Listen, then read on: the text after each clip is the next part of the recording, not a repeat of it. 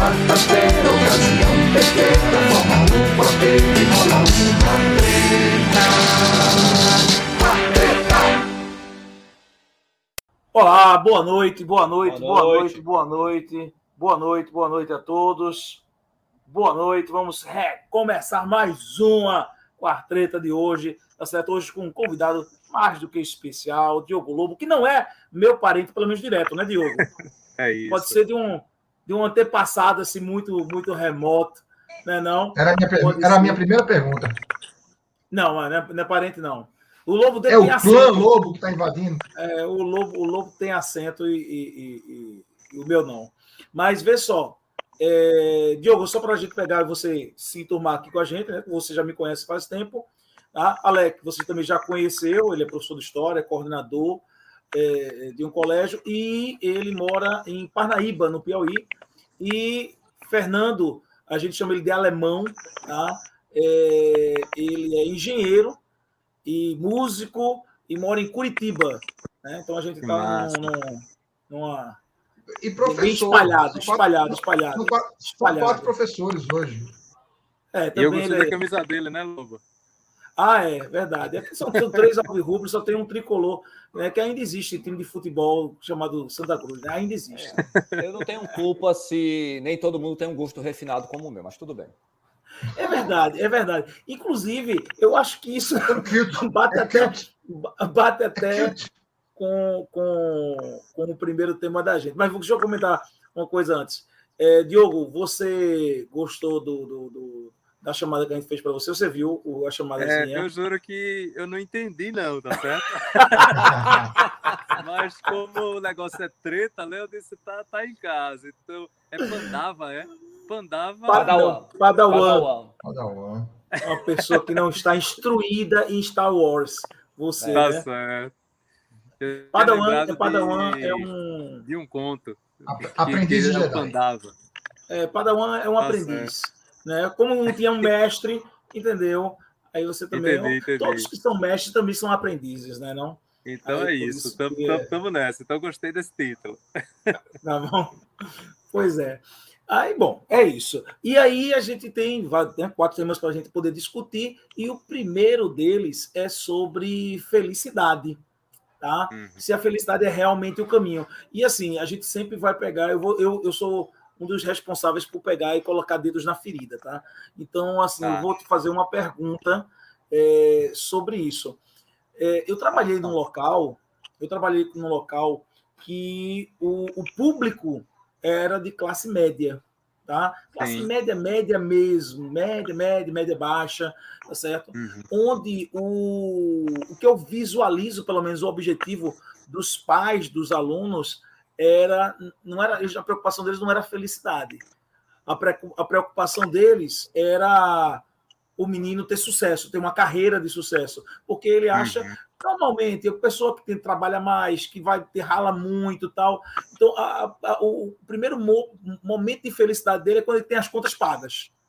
E depois que ele Sim. tem as contas pagas, ele se preocupa com o resto. E aí eu ia perguntar a você, você é, é um dos diretores, né, um, um- o, o co- cofundador né, do Instituto para Estudos da Uhum. Felicidade. Dá para ser feliz sem pagar as contas? Antes do Diogo responder, dizer para você que está nos assistindo que a felicidade passa pela participação no chat. Então participe, aproveite que o Diogo vai falar sobre o tema, mande suas questões sobre felicidade, pois Diogo é um homem feliz e trará a luz nesse assunto. É, Lobo, isso é, isso é bem delicado, de fato, tá bom? Porque normalmente, tá certo, a gente tem uma. Todo mundo tem uma concepção sobre o que é ter felicidade. E normalmente a primeira concepção que surge é felicidade associada às emoções positivas. E essa felicidade normalmente é uma felicidade muito efêmera. Então a gente sente as emoções em alguns momentos, seja no final de semana falando um pouquinho do teu contexto, tá bom? Cara foi jogar bola com os amigos, assistir um futebol, ou, enfim, tomou uma. Então ele sentia uma alegria ali. Mas aquilo ali é muito efêmero, porque está muito associado exatamente à emoção. Mas aí você vai me dizer assim, pô, Diogão, é... mas a vida desse cara é uma vida extremamente dura. E esse cara não consegue estar sorrindo. porque ele está de repente numa condição mais de sobrevivência. Quando eu falo de sobrevivência é eu não vejo muito significado no que eu faço, muitas vezes isso acontece, e eu estou trabalhando ali para ganhar minha grana para pagar as contas. Então a gente tem alguns pedaços de alegria, vou dizer dessa maneira, mas a vida de uma forma geral é uma vida dura, que chega até a abater. Isso é um ponto. A gente tratar a felicidade como sendo aquela que traz as emoções positivas. Isso é uma possibilidade. Só que aí eu te trago uma situação do seguinte: eu vou trazer até um exemplo prático para a gente não ir muito na, no, no, viajar, tá certo? E uhum. aí eu uhum. acho que isso retrata bem que tem uma outra esfera da felicidade que está no significado que você traz para a tua vida, é a tua percepção sobre a vida. E eu estava no dia 31 de dezembro de 2017. E minha mãe a gente estava preocupado, eu e minha irmã com a minha mãe, porque ela ficaria em casa em véspera de Ano Novo, cuidando do meu pai e da minha avó. Minha avó hoje tem 102 anos. E eu e minha irmã extremamente angustiados. Exatamente por quê? Porque, pô, velho, não é justo. A gente estava em Muro Alto, é, aqui no litoral pernambucano, em Porto de Galinhas, né, ali próximo. E uhum. a gente, pô, sentindo angustiado de caramba, a gente tá indo curtir com as nossas famílias e minha mãe não. Aí quando chega de quatro horas da tarde, minha mãe, com sua sabedoria, ela chegou e mandou uma mensagem: Meus filhos, aproveitem bastante. Eu já rezei e agradeci muito por estar aqui cuidando do seu pai e da sua avó. E eu agradeci muito por estar cuidando e não estar sendo cuidada. E aí o que eu queria trazer com essa situação é que a forma como ela percebe a vida, essa forma faz diferença de como ela observa a vida. Se ela tivesse em casa dizendo, poxa, que injusto, meus filhos foram embora, tal, tal, tal, como é que ela estaria se sentindo? Que emoções viriam? Uma emoção, sei lá, de, de angústia, de tristeza, até de, pô, fui esquecida pelos meus filhos. Mas quando ela deu aquele significado, aquilo que ela estava passando, ela sentia uma certa gratidão. Ela sentia uma paz ali de dizer: caramba, eu estou cuidando e não sendo cuidada. E aquilo ali trouxe para ela uma emoção positiva de satisfação, de estar tá servindo. Porque tem uma das coisas que o ser humano tem, e aí você pode ver na maior desgraça que tem, aquele cara que paga boleto, mas no dia da pelada ele é irmão, velho. Ele é irmão daquele cara que joga bola. Ele não deixa ninguém na mão. E isso também traz um significado e a felicidade. Então, assim, caramba, é, é de fácil ser feliz sem os boletos pagos? Não, não é. Mas é possível? Sim, é possível. Desde que a gente possa construir outros significados. Desde que também a gente possa começar a fazer mudanças que permitam sentir essa felicidade. Se eu estou preso a essa situação com a visão pessimista, é provável que eu não consiga ser feliz. Fato. Diogo, então tu quer que seja otimista? Otimista, pessoal, a gente tem uma ideia de que é bobo. Eu sou otimista, eu sou bobo. Porque aquele cara que é lesado é um otimista, é um bobo. Até que o Ariano uhum. Suassuna fala, né? Eu sou um, um realista, ele fala alguma coisa assim que ele não fala otimista, mas ele fala que é um realista esperançoso. Ele não é otimista. E no ponto de vista da ciência da felicidade, da psicologia positiva, o otimista é aquele cara que percebe a situação como ela é. Então, eu que estou pagando o boleto, eu percebo que eu estou pagando os boletos, que eu estou em dificuldade, mas eu consigo ver possibilidades de saída e eu consigo entrar numa possibilidade de saída, de dizer assim, caramba, eu posso sair por aqui, eu posso verificar um caminho, eu posso estabelecer a mudança. Então, a diferença de uma postura otimista para uma postura pessimista pode fazer toda a diferença. Agora, concordo em gênero, número e grau. Se o nível de sobrevivência é muito alto, a gente não vai conseguir escutar nem o que eu estou falando aqui nesse momento. Mas que é possível, sim, é possível, eu diria. Não sei se isso é uma treta, mas eu deixo essa mensagem. Não, não, não. Eu, não, eu tenho outra pergunta para lhe fazer sobre, Fala, só sobre começa aqui, fale, fale, fale, fale. Rapaz, só, só a abertura de Diogo ensejou umas, umas três ou quatro perguntas. Eu vou começar com a, com a mais reta, para não ficar perdendo tempo. Sim. Então, Diogo, é, dá para concluir que, que ser feliz é uma questão de escolha? Eu poderia dizer, veja, Ou de hoje não é. Diogo que está dizendo, é a ciência da felicidade e a psicologia positiva. Então, assim, fuja daquele lugar de que Diogo é feliz ou que alguém é feliz e aquele exemplo de Diogo, não. Testes científicos, da mesma forma que se faz com outras áreas, e se percebe que felicidade pode ser desenvolvida sim. É uma questão de escolha, sim. É de você entrar nas ações intencionais, sim. Só que o detalhe, isso não é simples. Isso precisa ser construído. Então, eu tenho, eu falei da felicidade como emoção, que é uma felicidade preliminar. Eu tenho a felicidade como significado, mas eu também tenho uma felicidade que vem atrás do sentido que eu dou à minha vida. Então, vocês podem ver assim, por exemplo, na pandemia, tem muitos médicos que quebraram e que foi muito forte aquele momento de pandemia de estar sofrendo ali. Mas eles iam mesmo assim. E mesmo Uhum. sentindo uma dor de repente, ou até uma, sei lá, um estresse, eles estavam indo lá. Por quê? Porque eles tinham sentido de vida.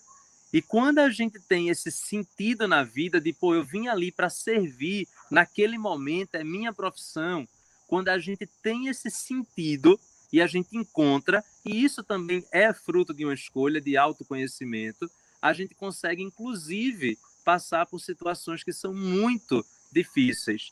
Então, tem um exemplo claro, não sei se vocês conhecem, mas é um livro muito famoso, que é Em Busca de Sentido, que é o Viktor Frankl. Um rapaz, ele é médico, tá bom, psiquiatra, que ele viveu o Holocausto, viveu em campo de concentração. E ele percebeu exatamente qual era a diferença entre as pessoas que resistiram àquilo ali e as pessoas que Uhum. iam lá e se jogavam naqueles muros para morrer eletrocutado, que era exatamente a percepção de um sentido de vida, mesmo numa situação extremamente desafiante. O fato de você ter um sentido de vida, isso daqui fazia com que você resistisse às situações mais dolorosas. Então, de repente, aquele cara que está pagando o boleto ali, mas ele sabe que está pagando para o filho poder estudar numa boa escola.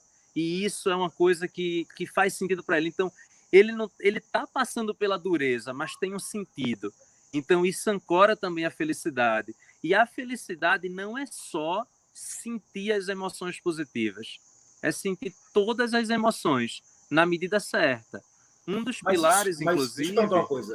Mas isso, mas isso para um adolescente, ele não pode fugir da responsabilidade, não. Como assim, Lobo? Não entendi tua pergunta. De ele buscar só a felicidade efêmera.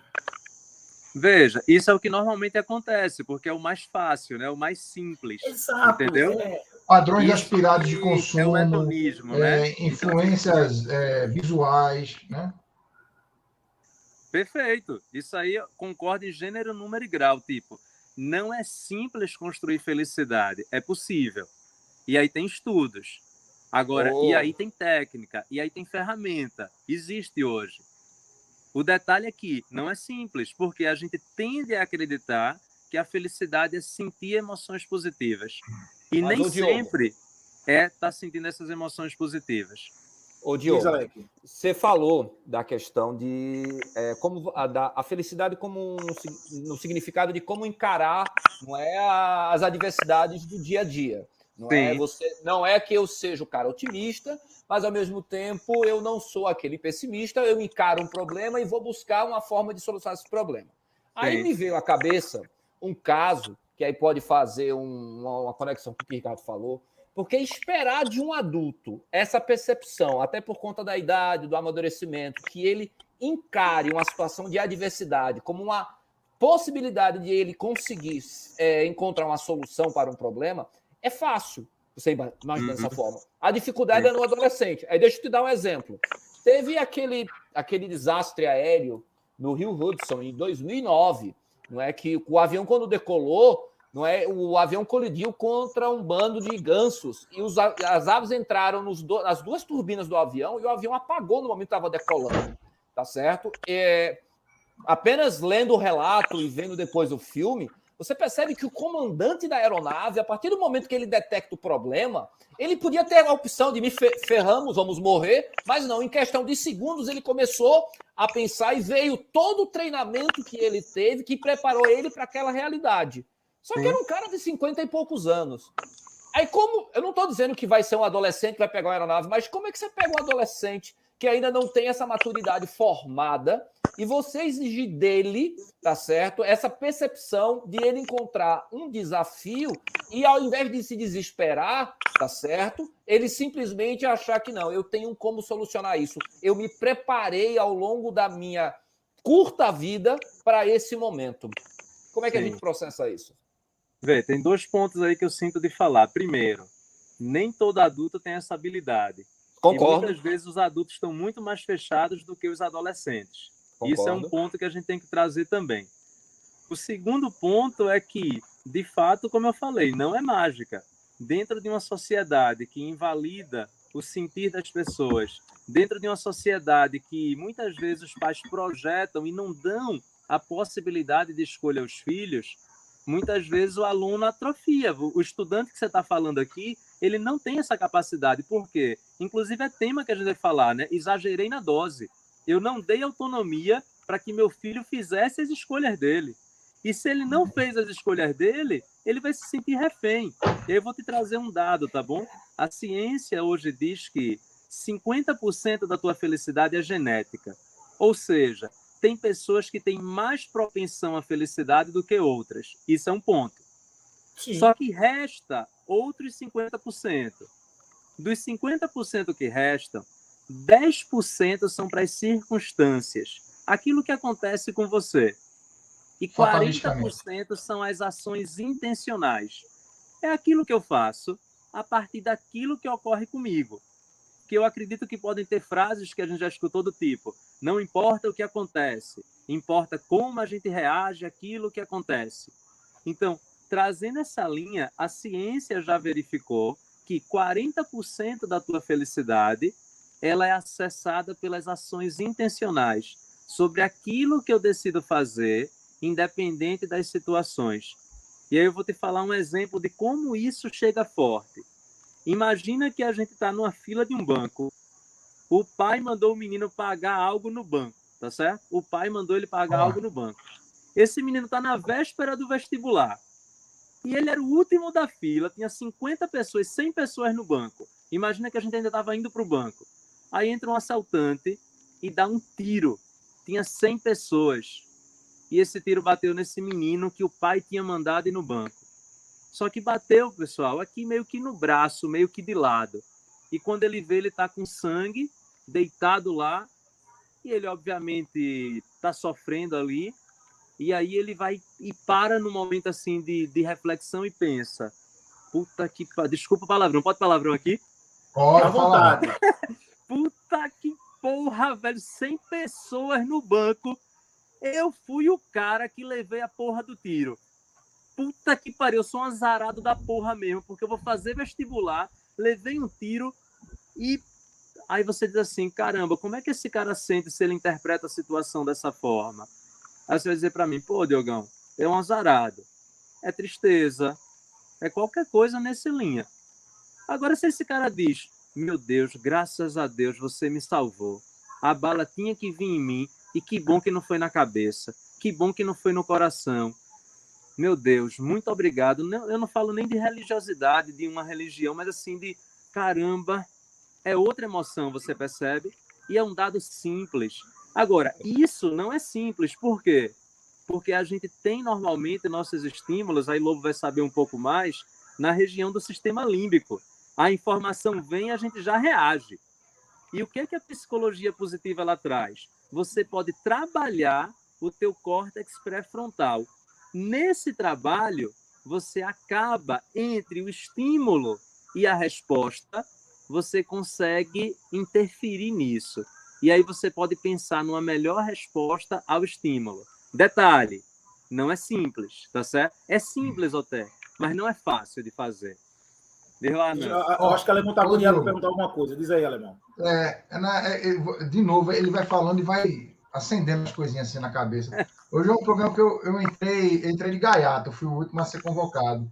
O nosso participante Gil teve um problema de saúde, né? Ele não está feliz agora, mas pode estar tá feliz porque nós resolvemos o problema da, da ausência dele. E dizer Sim. o seguinte: é, você, vai, você vai acendendo as coisinhas aqui. Vou me lembrar, por exemplo, tinha um comercial quando a gente, a gente era adolescente. O Alec falou da adolescência. É um tempo, é, um, é uma época em que a gente essas, essas preocupações com felicidade, né, são muito presentes, né?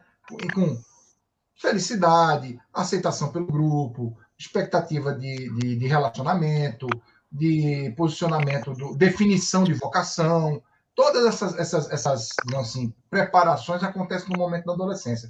Maturação da sexualidade, né? Também, né? É, e com, o quão isso é relevante, né? É, aí eu, eu, me lembro que tinha um comercial, acho que era do curso União, era do curso 2001, não me lembro da nossa época, que o cara diz assim, ah, eu me lembro do tempo que eu estava no ensino médio, a, a, gente, é, muita gente diz que não sabia que era feliz. Não, eu era feliz e sabia que era feliz, ou seja, a percepção da realidade. Às vezes você está no é, momento. Isso aí é. Né? Isso é aquela, aquela, aquela conversa do, do, do filme. É, Meia Noite em Paris. Paris. É. Exatamente. A melhor passado é sempre é melhor. Passado sempre é melhor. O passado sempre é, melhor. É, o passado é melhor. É, isso, isso linka com outro. Isso linka com outro tema que a gente pode, inclusive, colocar aqui na quarteta, que não dá para colocar encapsulado no de hoje, mas é relacionado, que é a nostalgia. Né? A gente tende a romantizar ou a idealizar o que, sim, o que não está mais na sim. frente da gente. Isso é verdade também. Mas eu me lembro. É, aquela, é, é aquela história, né, Alemão? É, namorada ah. boa é a namorada antiga. A atual sempre tem, sempre tem um defeito. Em inglês eles têm uma expressão. Não, não. Em inglês, em inglês eles têm uma expressão. Para ficar bem claro. Quer queimar, ficar... quer queimar todo mundo? Para ficar bem claro, a reação de Ricardo é porque Ana deve estar a menos de 10 metros com o chicote assim do lado. Fala alguma coisa. Fala Critica. Rápido tá chegando, viu? Oi. A treta, se a gente não promover uma treta, já já ela vem a nós. É, eu posso falar isso porque a minha não tá aqui. Se tivesse aqui, já tá tinha voado travesseiro, sandália na minha cabeça.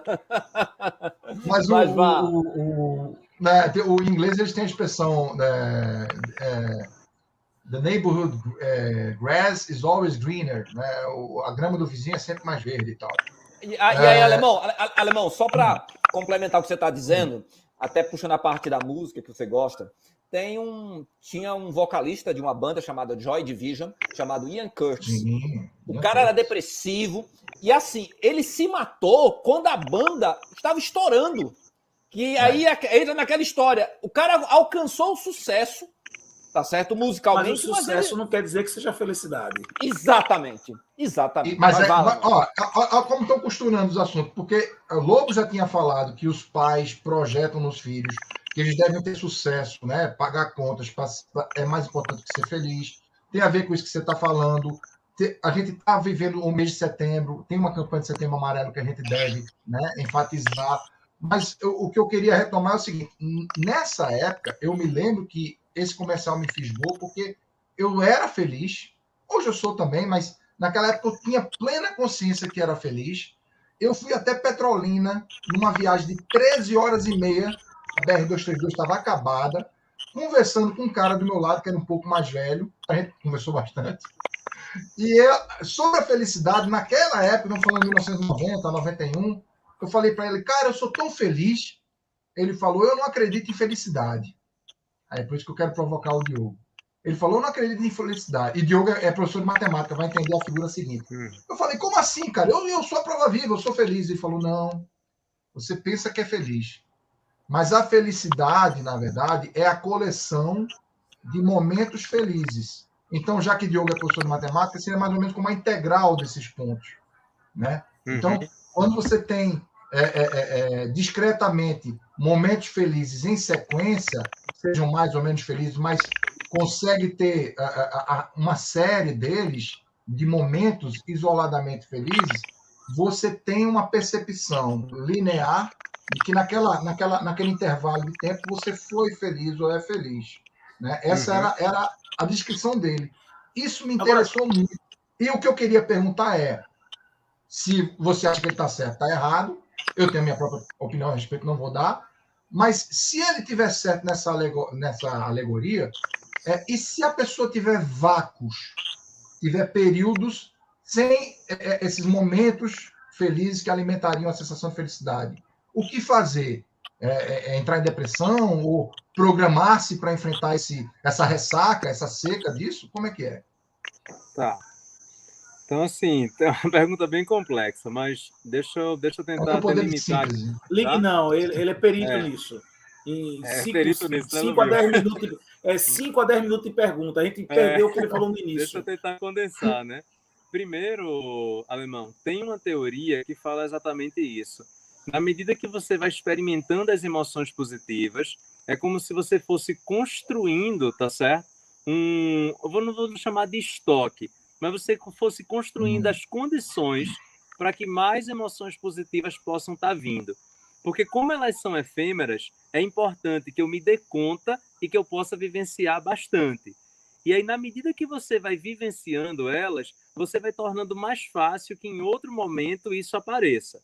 Então, isso é um ponto, tá certo? Que a gente pode construir uma coisa de você, o fato de você ter emoções positivas ao longo de um período, quando você olha para trás, se você está baseado que a felicidade é o fato de você ter emoções positivas, significa dizer que eu vou dizer, pô, eu tive um período feliz. E o outro hum. cara vai dizer, caramba, eu tive uns vácuos aqui, então eu tive vários momentos tristes. Agora, uma coisa que eu acho bacana é que, independente do passado que você teve, você pode hoje, e aí não vai ser aquele papo assim do, do cara que está falando assim, de eita, vamos sorrir aqui, não é esse lugar da felicidade que eu estou falando, mas assim, você pode a partir de hoje construir uma vida mais feliz. Porque está tudo bem naquele momento eu não ter conseguido a situação feliz. Eu estava preso aos boletos, como o Lobo falou. Eu não conseguia enxergar a vida de outra forma. E quantas coisas na vida a gente só percebeu depois. Só que aí vai entrar em uma outra esfera que é muito importante. É a gente se reconciliar com o passado da gente. Dizer assim, caramba, se lá eu não consegui, é porque naquele momento eu não tive condições. Naquele momento eu fui o máximo que eu pude ser, mas a partir de agora eu posso seguir e posso construir. Agora, que, de novo, não é simples, não é. Porque a gente normalmente, eu vou falar de forma geral, a gente fala de um contexto em que nove em dez brasileiros sentem sintomas de ansiedade. O Brasil é um dos maiores em depressão nesse momento, quinto em ansiedade. Então, assim, é simples? É, tem técnica, muita gente nem conhece. Mas é fácil? Não é, porque vai requerer que você entre nas ações intencionais, que você de repente assuma um controle da sua própria vida. E nem sempre a gente está disposto a isso. Então, isso é um ponto importante. Quanto àquela tua outra questão que tu falou de é mais, é mais fácil é mais fácil deixar é mais fácil deixar os outros ligarem, né? Exato é, naquele tempo eu era feliz, pode ser um cara que foi se entristecendo mesmo com os fatos da vida, foi se decepcionando. Então, naquele momento, ele sentiu a felicidade, a alegria, ele estava mais leve, mas a vida foi se entristecendo Entendo. do ponto de vista de uhum. não ter atingido alguma coisa, de, de ter se frustrado, de ter terminado um casamento. Então, a gente tem a tendência disso. E aí eu vou te falar de um outro ponto importantíssimo para a felicidade as pessoas mais longevas, as pessoas que tiveram maior felicidade ao longo do tempo, eles falam que, incrivelmente, isso está associado aos relacionamentos de qualidade. Se Sim. a gente tem relacionamentos de qualidade, se a gente tem uma pessoa que está ali do lado da gente para tudo, a possibilidade da gente ser mais feliz e passar mais tempo vivo, ela é muito maior.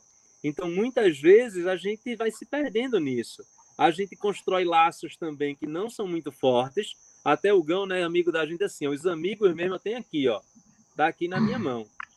Porque a maioria é colega, a gente vai passar pela vida, mas não vai seguir junto. Natural, entendeu? Aquele amigo que eu vou ligar a qualquer hora tá aqui. Então, essa é a importância da gente construir esses vínculos.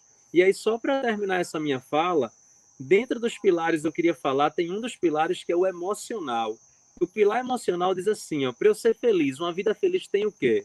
Aí o pilar emocional diz assim, dentro de uma das teorias, acolher todas as emoções, com resiliência e positividade.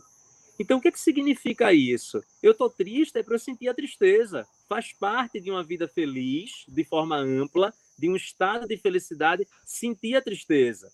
Agora, eu Assimilar. sinto, mas eu assimilo ela com resiliência.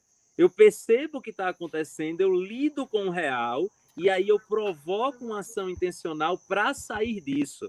O que entristece às vezes é que a gente não tem essa força, a gente está se entregando à tristeza. E essa força a gente não tem muitas vezes porque a gente está muito separado, pô. Muito separado. Às vezes a gente não tem um apoio, e aí eu passo com jovens adolescentes, jovens que estudam para o vestibular, que não tem o apoio dos próprios pais. Os pais não são ninhos para eles. Os pais são os torturadores. E aí, massa quando teu filho consegue responder.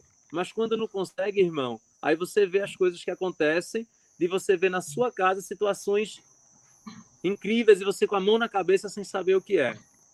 Você falou que é importante ser feliz, que para ser feliz é importante ter relacionamentos felizes, mas a gente sempre tem, há quem pense nisso, mas não pensa em eu preciso proporcionar a quem está perto de mim, meu filho, minha esposa, minha mãe, que eles sejam felizes através da minha postura para eu poder favorecê-los a serem felizes, né? Porque às vezes o cara está na expectativa de ser feliz com as outras pessoas, mas ele se esquece que ele tem a responsabilidade de não ser uma pedra no sapato dos outros também, né? O pilar é, do relacionamento, já bem rapidinho, ele fala assim: é construir, é, construir relacionamentos. Era outra palavra, eu esqueci. Construir relacionamentos construtivos com o outro e consigo mesmo. Uhum. Construir relacionamento construtivo, eu queria só um outro sinônimo, mas desenvolver relacionamentos construtivos com você e com o outro não perpassa de estar sorrindo, é pegar as tretas e lidar com as tretas. Só que isso são habilidades que desenvolvem.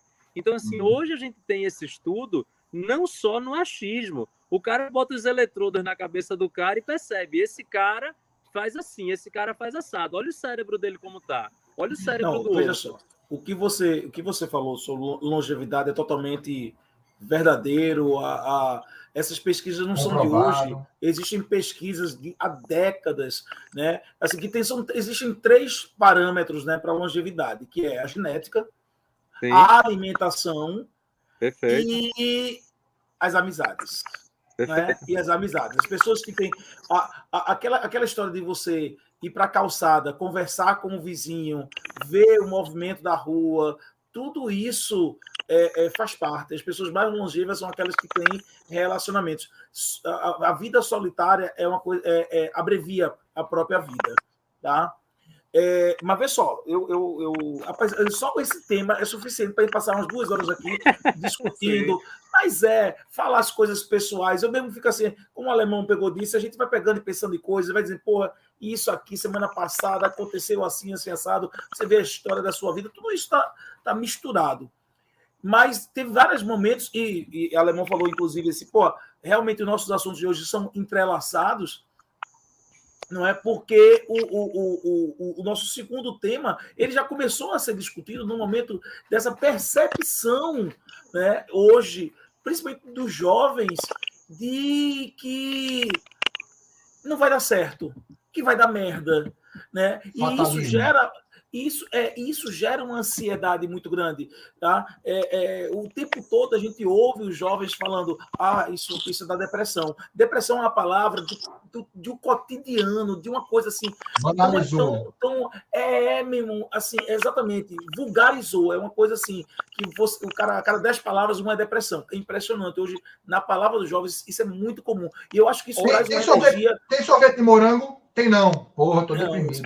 É, exatamente. Ô, ô, Diogo, exatamente. Tá. Deixa eu só concluir rapidinho, Alex, até porque eu quero contar aquela história que eu contei para vocês, tá? Que é o, o, o de, de, toda semana eu ouço relatos o tempo todo desse tipo de coisa. Ah, vou me jogar da ponte. Aí a outra pegou e disse: Ah, me leva também. Né? Então, assim, é, é, é a direto. O tempo todo eu ouço esse tipo de coisa, né? Que não vai dar certo. E eu, eu essa semana eu ouvi uma coisa que eu, eu, eu preciso contar essa, isso para as pessoas, que é uma coisa assim tão absurda que é uma, de uma garota que ela fez o seriado 1, né, o, o, a prova do primeiro ano, do vestibular daqui da UPE, ahn, no ano passado, ela hoje é segundo ano, e ela contou que ela, quando foi fazer a prova, ela deixou que a maioria das pessoas saíssem, ela tinha terminado a prova, mas deixou a maioria das pessoas saírem para poder preencher o gabarito no final, porque na mente dela, a-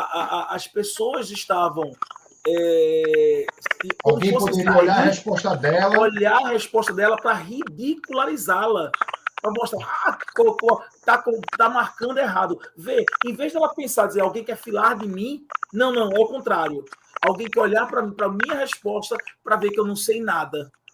Ela Um nem certo fez a derrotismo. prova. É muito derrotismo. A pessoa ela é, ela é derrotada antes de tentar, pô. E aí, é? Diogo, Diogo, aí, assim, pegando o, o mote que o Ricardo falou aí nesse exemplo da menina, você na sua vivência, a percepção, e aí eu vou, eu vou dizer a minha percepção, que não tem a profundidade de Ó, olha, conhecimento, olha, olha uma, olha uma, uma pergunta aqui boa. que não Ótimo. tem a prof, que não tem, que eu não tenho a, Até o avatar dele é deprimido. eu não tenho, é, isso é, isso é aquele, aquele anime que eu disse para vocês sobre Ó, Caramba, fugiu agora. Mas bem, é, Diogo, a percepção que eu tenho é que emocionalmente esses jovens são muito frágeis. né? Essa, essa percepção de que não vai dar certo, vai dar errado, é, eu não vou alcançar o sucesso. Quando, acho que vai fazer umas três ou quatro semanas, a gente teve um dos convidados que foi um ex-aluno meu, não é que ele passou em medicina e ele contou um pouco da história dele de vida até ele alcançar não é a aprovação em medicina, que na verdade começou há quase três anos, quando ele fez o Enem pela primeira vez. Ele tinha nota para entrar em medicina, tinha aprovação para medicina, mas ele quis fazer engenharia, engenharia, engenharia aeroespacial em Minas Gerais. Foi cursar o, foi fazer o curso, se desencantou com o curso, voltou para Parnaíba para tentar o Enem para medicina justamente no ano em que começou a pandemia. E no ano que começou a pandemia, o pai dele, com uma situação de saúde muito delicada, no mínimo três infartos que o pai dele passou, cirurgia muito delicada, e no dia da prova do Enem, eu não me lembro se foi o primeiro ou o segundo dia, ele recebe a notícia que a avó dele, ou foi o avô, havia falecido. E ele contando que, diante disso tudo, juntar os caquinhos, respirar fundo e encarar para fazer a prova. O que seria muito mais fácil de desistir da prova, se entregar, deixar aquela tristeza envolver ele, não. Foi e seguiu adiante. Só que, de novo, isso não é o que a gente encontra nos adolescentes. A realidade é muito mais um relato de, Ricardo, de, de Ricardo. E aí eu faço, de novo, essa provocação. Agora, não como a gente muda, mas qual seria o motivo? Porque eu não me lembro na nossa adolescência a gente ser tão, é, tão ter esse pensamento tão negativo em relação à vida, achar que a gente ia fracassar. Claro que a gente tinha nossas incertezas, nós tínhamos nossas dúvidas, mas eu não sei, eu, eu, eu não consigo ver é, na minha adolescência as mesmas angústias que os meus alunos estão vivenciando nos dias de hoje. É, assim, tem muita coisa, né? Vamos tentar delimitar aqui para ver se eu consigo falar um pouquinho de cada, de cada ponto. É, vou falar primeiro o que tu me perguntou, a diferença desse teu jovem, né? Tem um estudo que fala que a gente precisa ter como fator de proteção para que as pessoas não se suicidem, tá certo? É, não cheguem a esse ponto. É ter uma pessoa de referência. Isso é fator de resiliência. Às vezes, essa pessoa de referência não é o pai, não é a mãe. Porque o pai projetou no filho aquele negócio, você vai passar. E o menino que a gente que é professor sabe que nem todos chegam na mesma condição. Tem pessoas que têm mais dificuldades, sejam psicológicas, sejam do próprio conteúdo. O pai não aceita outra coisa, é assim, você vai passar para garantir, porque isso é sucesso. E quando o menino diz, papai, eu não estou conseguindo, não, você consegue. Você consegue, vai lá. Aí o menino vai Dura lá, menos. não- aí, aí a gente vai, vai, vai. Primeiro ponto. Às vezes esse menino chega na escola e o papo do professor é o mesmo. Pessoal, ó, vamos lá, se esforçar para a gente conseguir. Pá, pá. E aí esse menino encontra na escola, e eu atendo alunos excepcionais de boas escolas. E esse menino, às vezes, ele chega, para você ter ideia do nível de comparação, eles são excelentes em matemática, mas eles acham que são fracos, porque na escola dele tem aquele que é super dotado em matemática, que, não, que já sabe tudo ali. Então ele já se sente que não sabe. Então, o primeiro ponto que eu coloco aqui é isso que você tocou desse menino é, de repente, ele tem uma resiliência mais desenvolvida que a maioria das pessoas. E essa resiliência muitas vezes está no fato de ter um fator de referência, de acolhimento, de alguém que dá ninho para esse cara e não só faz cobrar. Quanto ao que o Lobo falou da depressão e da coisa, a gente está aqui mesmo. O Brasil é o, é o primeiro em depressão, quinto em ansiedade. Então a gente está nesse momento. Pô, Diogo, mas o que é que gera ansiedade? O que é que gera a depressão? O que é que gera essas coisas? A ansiedade a gente sabe que é uma fuga para o futuro. Então, quando desse menino, desde cedo, foi projetado que ele vai ser alguém na vida quando passar no vestibular, onde é que está a mente desse menino? Passar no vestibular. Só que aí ele vai percebendo que ele não tem a mesma condição, que ele passa pelas dificuldades, mas que aquele resultado é muito desejado e ele com medo de não conseguir, para onde que esse menino vai? Ah, Diogo, mas isso sempre existiu. Concordo que essa pressão sempre veio. Mas eu também tenho que dizer que o momento que a gente está vivendo é um pouco diferente. Primeiro, na época que eu fiz vestibular, e eu acho que na época dos senhores também, os cursos eram engenharia, medicina e direitos, mais fodões, assim. E a administração. E a administração. A administração estava surgindo como quarto. É. Licenciatura e não sei. A gente fez licenciatura, mas era um leque menor. Hoje em dia, velho, o cara é um, é um paradoxo que você estuda, paradoxo das escolhas. Você vai no supermercado comprar um macarrão, irmão, tem macarrão de todo tipo. Tu compra um e fica pensando, pô, podia ter levado outro. A gente sabe que acompanha o jovem na época de vestibular, a dúvida para ele escolher uma profissão é: tem engenharia de telecomunicação, de Minas, engenharia de tudo que tem. Tem curso que não é da faculdade, tem outras possibilidades que você tem. Então, assim, toda vez que o menino vai escolher alguma coisa e ele não tem segurança, ele vai sentir o quê? Caramba, eu estou escolhendo errado. É as mensagens que vêm. Além uhum. disso aqui estar tá chegando no outro tema que a gente disse, né? na época da gente, a gente tinha assim uma, diria assim, uma responsabilidade maior. Papai e mamãe botavam a gente para fazer as coisas em casa, de repente, cuidar do menino, é, cuidar do irmão mais novo, coisas desse tipo que são corriqueiras. E hoje em Mas dia isso, a gente tem uma tendência de, já entrando no outro tema, né, de dizer assim, é. não, meu filho vai estudar para o vestibular. É estudar e ele estuda e a gente começa a presentear os meninos e não dão responsabilidade. Por quê? Porque ele tem que passar naquilo. Então, o foco da vida dele é aquilo. Quando ele percebe que não vai chegar e ele se vê incapaz de fazer outras coisas, porque às vezes com quinta série, eu não estou fazendo uma crítica, mas um menino na quinta série, sexto ano, já está em Kumon, aí ele sai do Kumon, já vai para um curso de inglês. Esse menino nem brincar, ele brinca, pô nem construir é, teatro, artesanato e foram então, assim, viajar. Assim, tem muita coisa envolvida, entende? Então, assim, é o lugar da gente, enquanto professor que está consciente, enquanto pai, dizer assim, caramba, às vezes o que meu filho precisa é ser escutado. E eu faço parte de um movimento aqui de rua no Recife que se chama Escutatória de Rua. A gente vai para as ruas escutar as pessoas. E os relatos são sempre esses. Não tem ninguém que me escuta. Me escutar de verdade para entender o que cada um está precisando. Porque normalmente a gente não escuta, a gente espera a vez de falar. E escutar é outro critério. Então, assim, tem muita coisa que eu digo. Tá troncho, tá.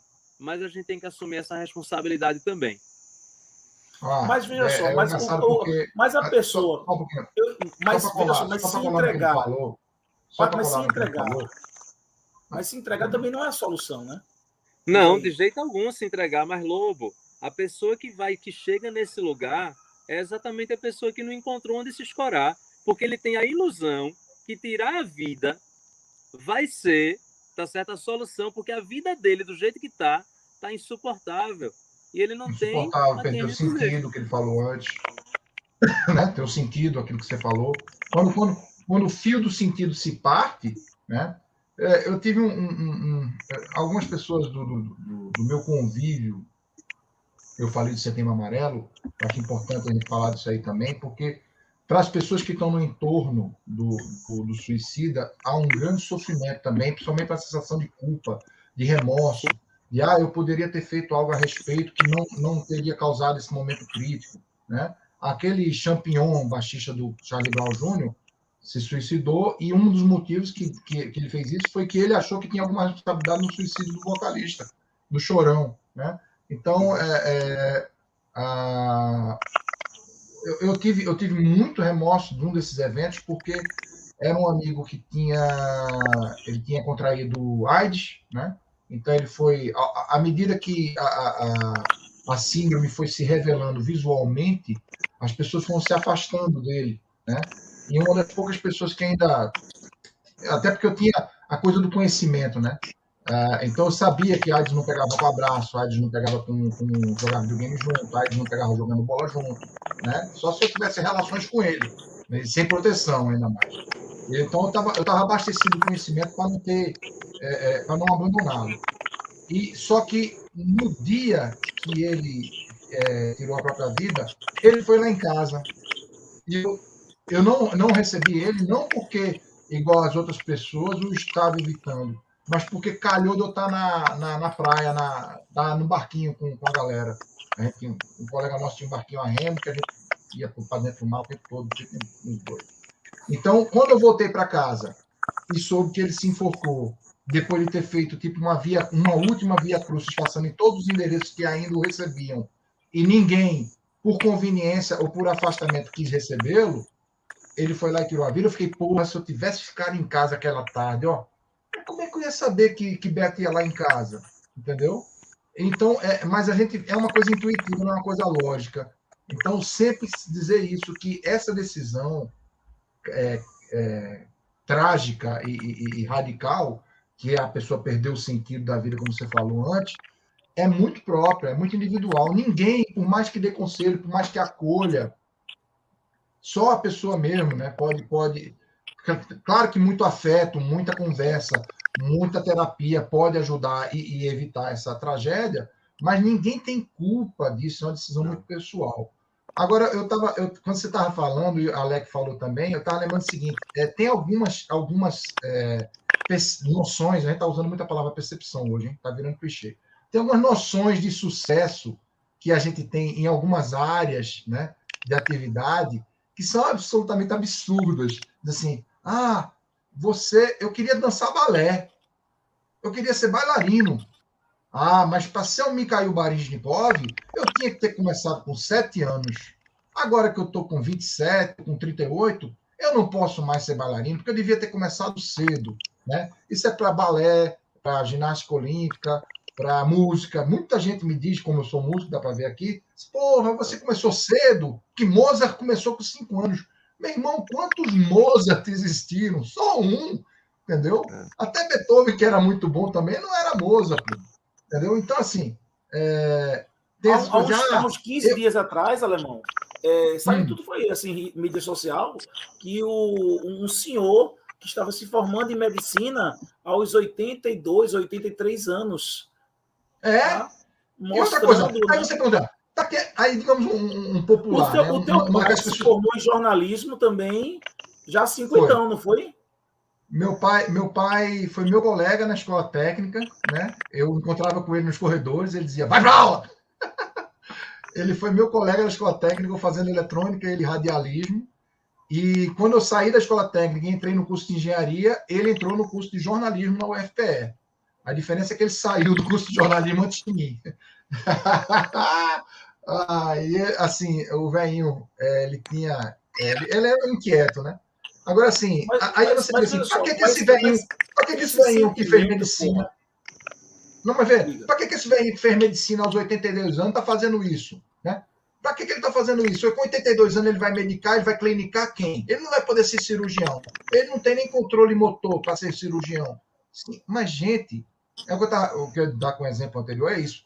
Você pode ter aspirações, você pode ser bailarino e não ser o Rudolf Nureyev. Você pode ser o bailarino suficiente para sua satisfação. Você pode ser músico e não se apresentar nunca em palco nenhum. Ou só na, na, na, na, na festa do, do, da associação do, da galera para quem você trabalha, para os seus amigos ali. A gente tem um amigo chamado Theo, e eu não sei se Theo já se apresentou pra, em palco nenhum, mas ele é o nosso compositor preferido. Inclusive, em todas, todos os encontros que, que a turma faz, ele está sempre com violão, é indissociável. Então, é, é a, a, as pessoas estão se cobrando níveis de, de, sucesso. Eu vejo, você vê muito no YouTube, né? Aparece um cara assim: você está aí parado? Podia estar tá aí, em vez de estar tá me assistindo no YouTube, podia estar tá ganhando dinheiro com ações. Eu vou lhe ensinar como é que você vai ficar rico como eu. Eu estou cheio de Corvette aqui, de Puma. Então, assim. É muito. É, é muito, muito é, é, um termo, um termo que, que, um termo que não era altruísmo, usado. É, muito altru, é um altruísmo meio estranho, né? altruísmo. né? É, e assim, e assim, aí você, você excesso, entra, né? Você ostentação, entra. ostentação é uma coisa que ninguém falava. E hoje é uma coisa Ó, tão presente, né? Quem, quem finge só, ter, só tá comentando uma coisa. Só comentando assim, porque foi colocado aqui, ó. Só há dois problemas principais no combate ao suicídio. O primeiro seria a falta de ajuda. Na verdade, existem vários canais para ajudar. Eu acho que talvez a divulgação seja muito pobre não é assim, sempre existem muitos, muitos mesmo, mas realmente a divulgação não é tão, tão né? Às vezes não chega às pessoas que deveria chegar, né? E não o é segundo incentivo, essa, essa é, segundo seria o um incentivo feito por pessoas que sofrem na mesma situação. Eu não entendi essa parte do incentivo. Incentivo feito por é, pessoas. Eu acho que Lobo está naquele lugar de, por exemplo, não se noticia né, que alguém perdeu a vida, jogando na linha do metrô, porque isso vai estimular a ideia na cabeça das outras pessoas. Então, é tem esse estímulo. Então, às vezes, a gente conhece a história de uma pessoa e isso vira uma imagem de como eu concretizar aquele fato. Então, acho que foi, eu sinto que foi um pouco nessa linha. É, tem um prédio em Recife que é conhecido, né? Assim, as pessoas mesmo, mesmo, mesmo que não vão, mesmo que não circulam naquele prédio, vão para o prédio, não é? Sim. Porque virou um ponto para isso. Né? É, aí, é terrível. Eu acho falar. que um ponto que a gente pode ancorar uma energia bacana, né, já que é um tema bem forte, é Alemão trouxe aí a gente que o cara rodou em várias casas e, e no final foi lá, se eu tivesse ficado em casa, ele trouxe a questão da culpa. Dentro do escutatório de rua, a gente atende gente carente também. Uma vez eu fui para escutar gente que estava na prisão, gente que matou outra, e a gente vai escutar de forma empática, sem julgamento. E é muito uhum. comum, porque é um trabalho de guiança espiritual muito forte das pessoas que presidem, a gente encontrar uma pessoa que estava indo ali se jogar de uma ponte, se jogar. E aí essa pessoa recebe uma escuta. Uma escuta, ó, moça, eu estava indo aqui me jogar, mas que bom que você me escutou. E é esse lugar de escuta, com hospitalidade ao outro, sem julgamento, porque é muito difícil escutar, porque a gente vai escutando e a gente já vai julgando, já vai querendo resolver a vida da pessoa. E muitas vezes, pessoal, o que falta não é a gente resolver a vida da pessoa, porque cada um tem em si uma capacidade e vem de uma vivência própria.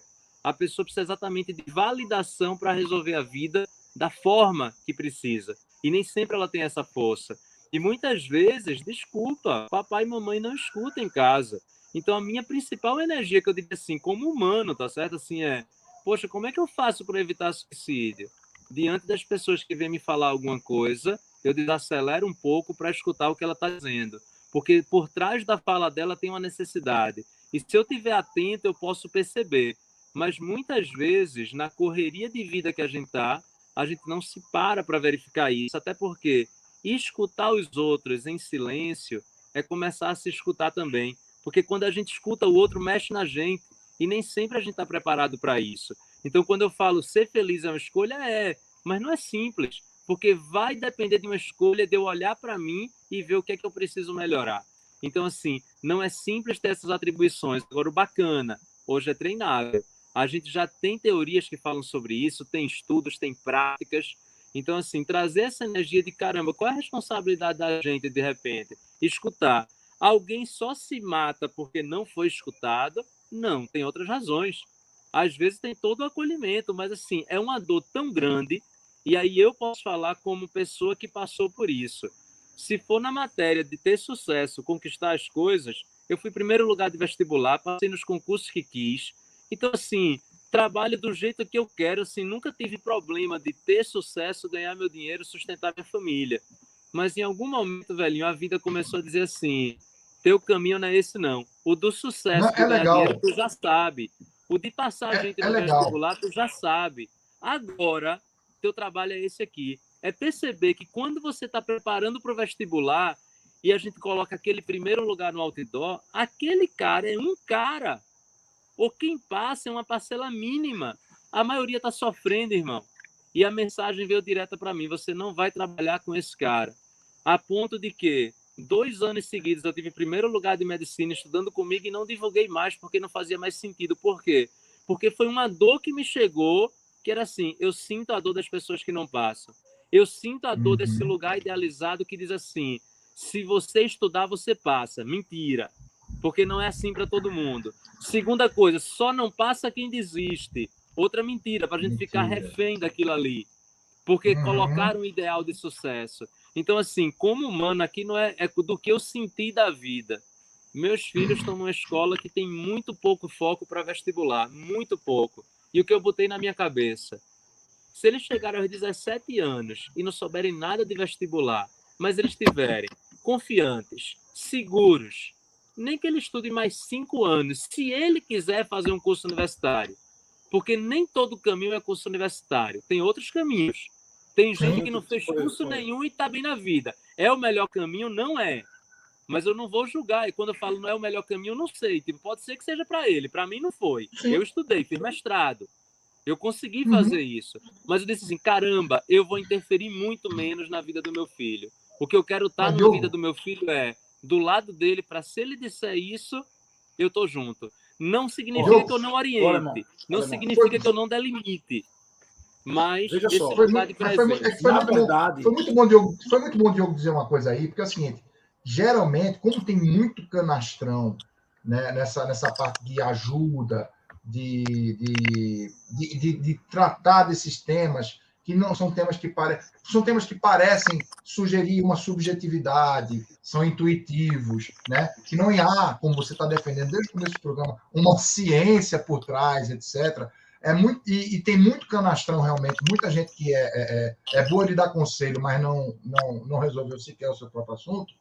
É, é muito legal você ter dito isso, porque é, mostra que é, você está envolvido e objetivando essa, esse assunto e, e essa, essa área não como uma muleta, né? Para, ah, Uhum. porra, eu, eu- minha área é matemática, eu fiz mestrado, mas não conseguia dar aula em de matemática em lugar nenhum. Então eu comecei a falar de felicidade, porque o importante não é matemática, é felicidade e tal. Não é nada disso. Estava muito bem, muito confortável. Aliás, podia até ter entrado numa zona de conforto. E aqui, ó, estou fazendo o primeiro lugar de medicina ano após ano. Ó. Posso continuar aí, ó. O, o Uhum. trem, o trem já está andando sozinho, não preciso nem empurrar mais. Mas não, você ô, conseguiu. ô, alemão. quero te para- parabenizar por isso. Sair da zona de conforto para perceber, ter empatia por quem não conseguia aquele nível aspirado de sucesso e fazer algo a respeito para essas pessoas se sentirem acolhidas ô, também. Ó, ô, alemão, deixa eu comentar uma gostei coisa. de tudo isso. É, e, e já, e já emendar, e já emendar o assunto. né? Aham. É, uma, uma coisa que eu vou comentar é assim: eu não sei quanto a vocês, mas aos 17 anos eu não era ligado em vestibular. Na verdade, assim, aos 16, tá? Mas assim, nos 16, eu terminei o terceiro ano com 16 anos. Mas, ô, Eu mas ô, não- eu Ricardo, não- eu não- a, gente não, eu- a gente não era. Assim, tô dizendo isso porque assim, eu, eu- não existia, pelo menos para mim, uma pressão. A gente não era antenado como é hoje em dia. Né? eu A- acho que não tinha era- essa pre... não tinha não pressão deixou de na ter, época da é, gente não tinha a pressão é, que tem hoje. É, Não é que não, de tivesse ter- uma não que não ocorresse de ter sucesso por causa disso, né? Cada um na sua Não é- área conseguiu atingir, né? Alguma, né? O, o que almejava ou alguma ideia de vida, tal. É, é, uns mais, outros mais, mas isso não importa. Mas a conseguiu e não Eu tem essa cinco pressão toda. Mas, mas. pois é, dependendo do quanto você precisa do aumento. Olha só. Mas. Mas. É, é, Voltando aqui à ideia do, do adolescente, eu também acho que essa angústia dele pode estar relacionada assim, à, à, à quantidade, à, à, assim, à exposição né, nas mídias hoje. Você- é muito difícil você conseguir se destacar.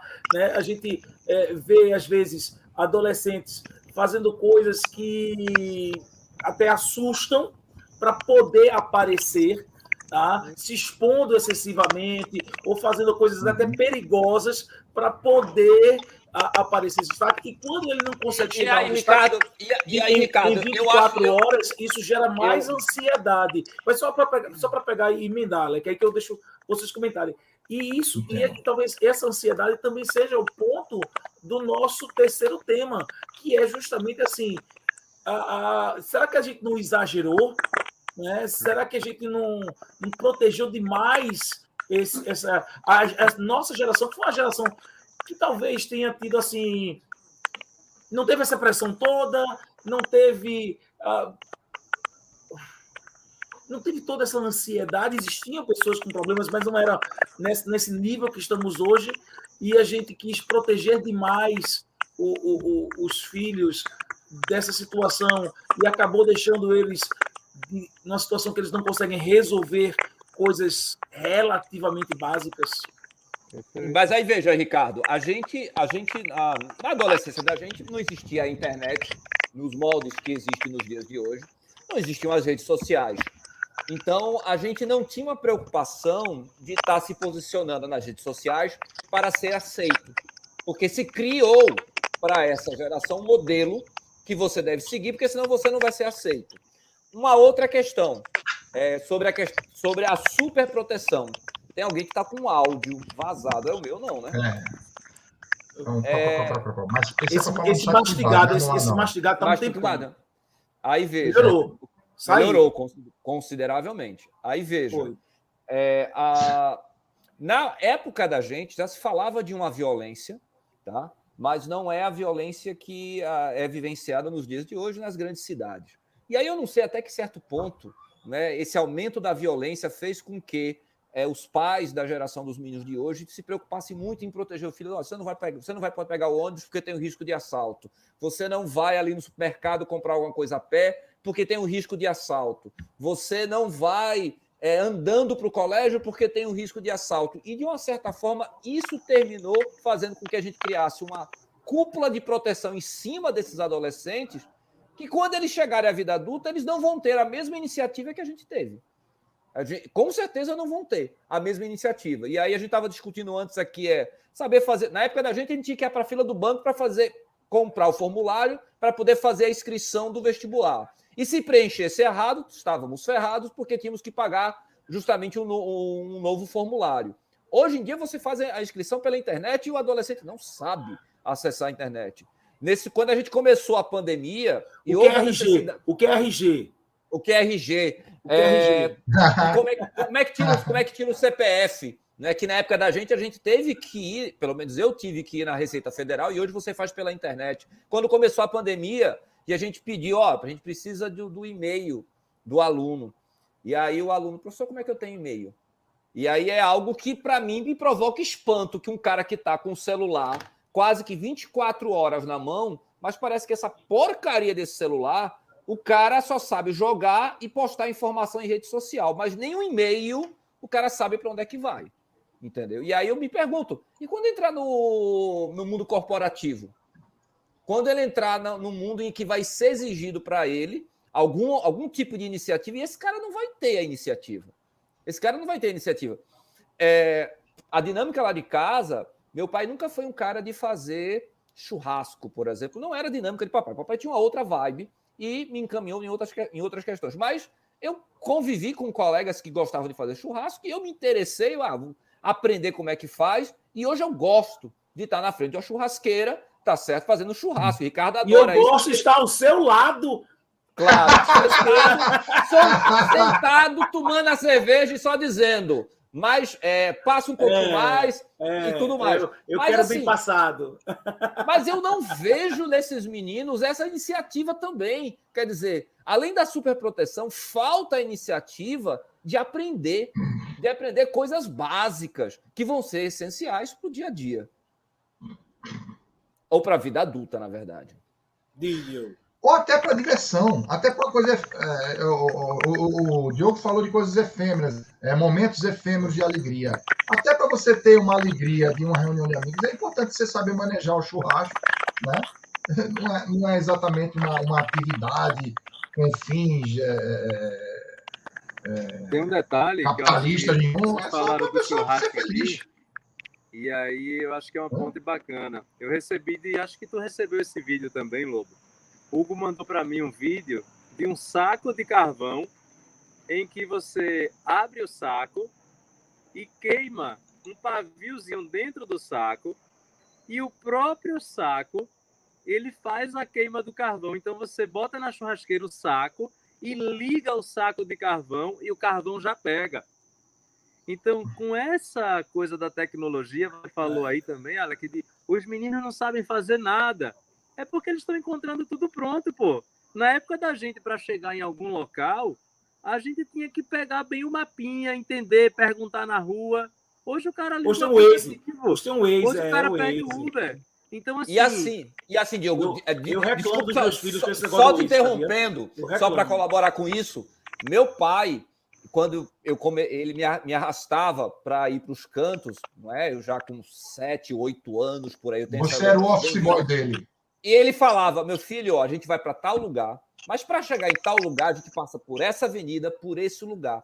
Isso me fez ter um- uma percepção de localização geográfica muito grande. Que muito antes de Waze, de Google Maps, eu tinha muito muita facilidade, e até hoje eu tenho. E não é andar na cidade que eu moro. Eu cheguei numa cidade que eu não conheço, rapidamente eu sei me situar.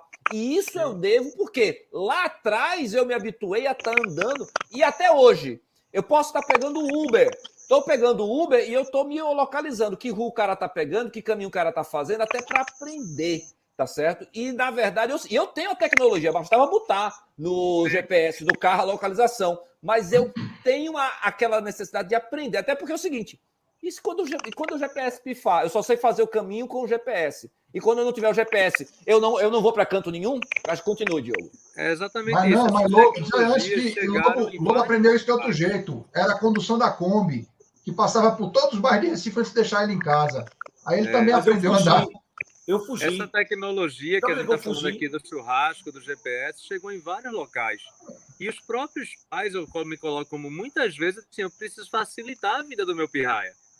Então, assim, e a gente não deixa que o cara viva as experiências nesse sentido.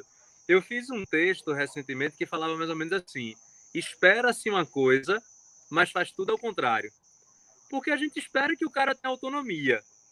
Autonomia muitas vezes é poder de tomar decisão. É o cara estar engajado nas coisas. Só que aí eu vou citar a escola, por exemplo. A escola não desenvolve um tipo de motivação que é um tipo de motivação intrínseca, que é aquela motivação que a gente tem prazer de fazer a atividade. Parece que é óbvio que se eu tenho prazer em fazer alguma atividade, essa motivação vem de dentro. Eu vivo o processo e colho os resultados.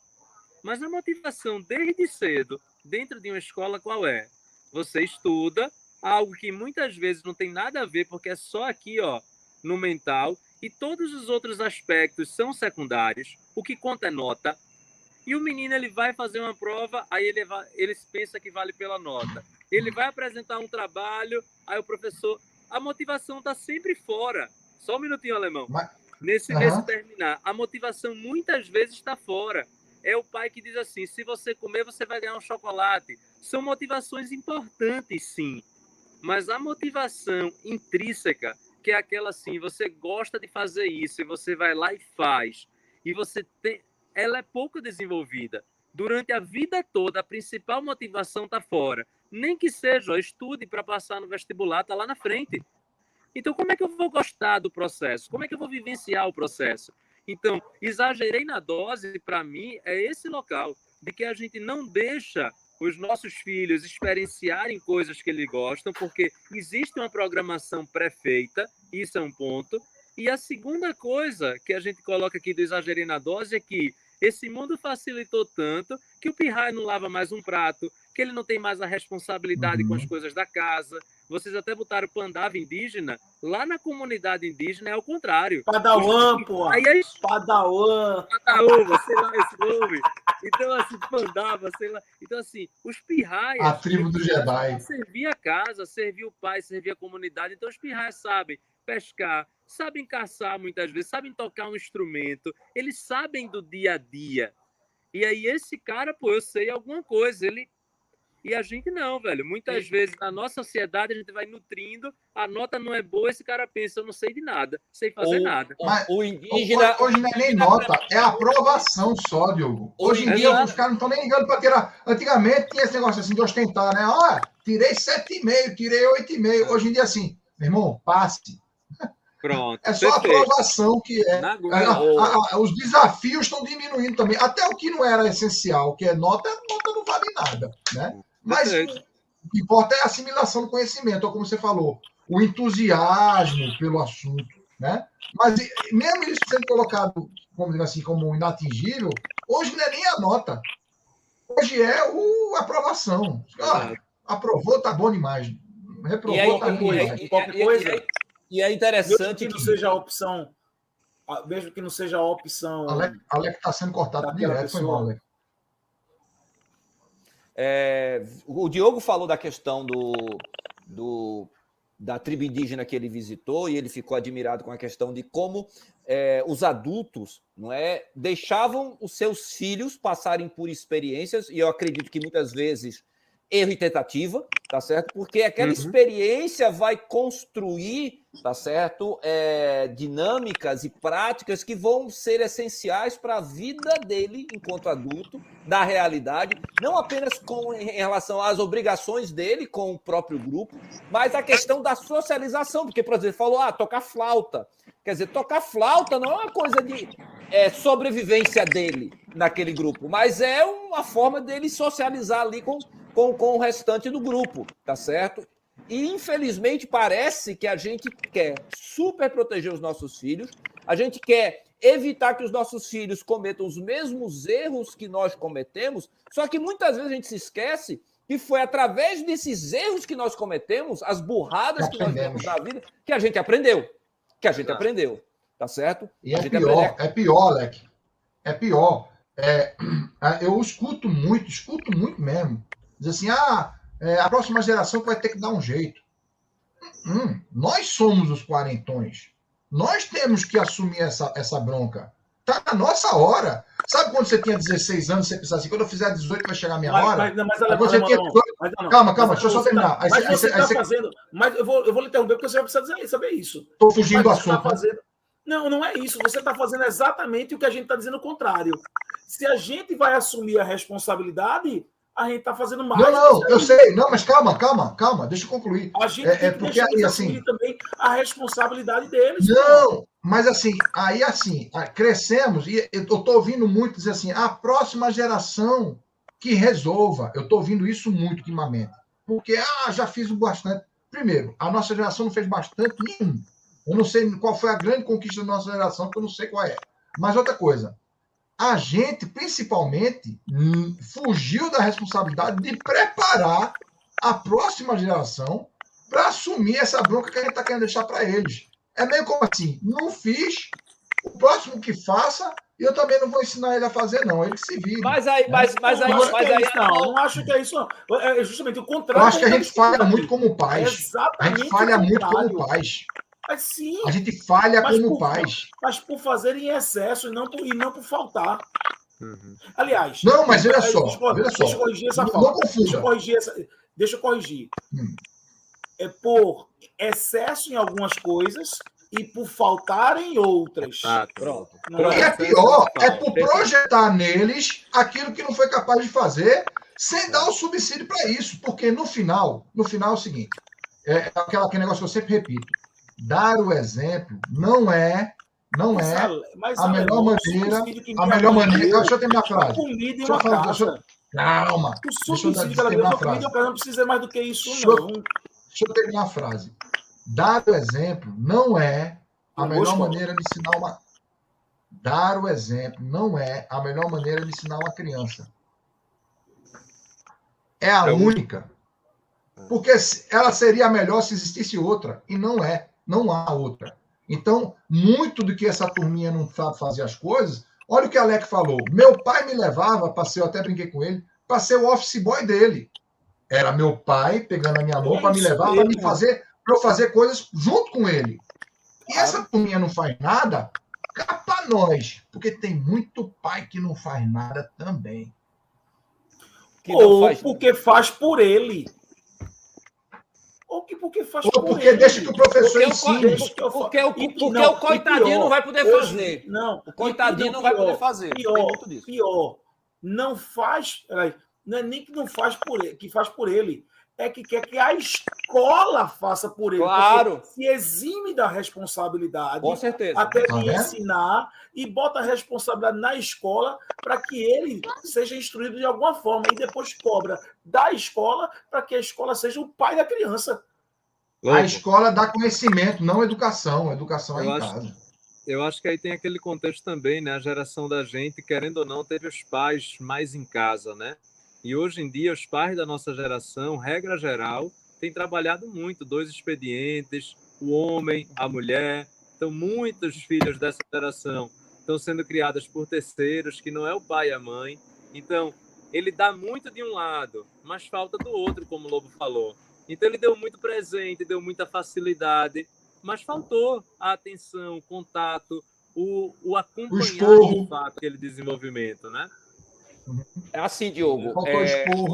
Você falou da questão da, da no- da nossa geração ser aquela geração que pelo menos um dos pais estava em casa, não é? Sim. E essa geração, até por conta da dinâmica do mundo que é outra, os pais têm que ser para trabalhar. Mas aí eu, mas eu digo o seguinte: se o cara escolheu ser pai, ele sabia quais eram as obrigações que ele deveria ter. E ele sabia que ele.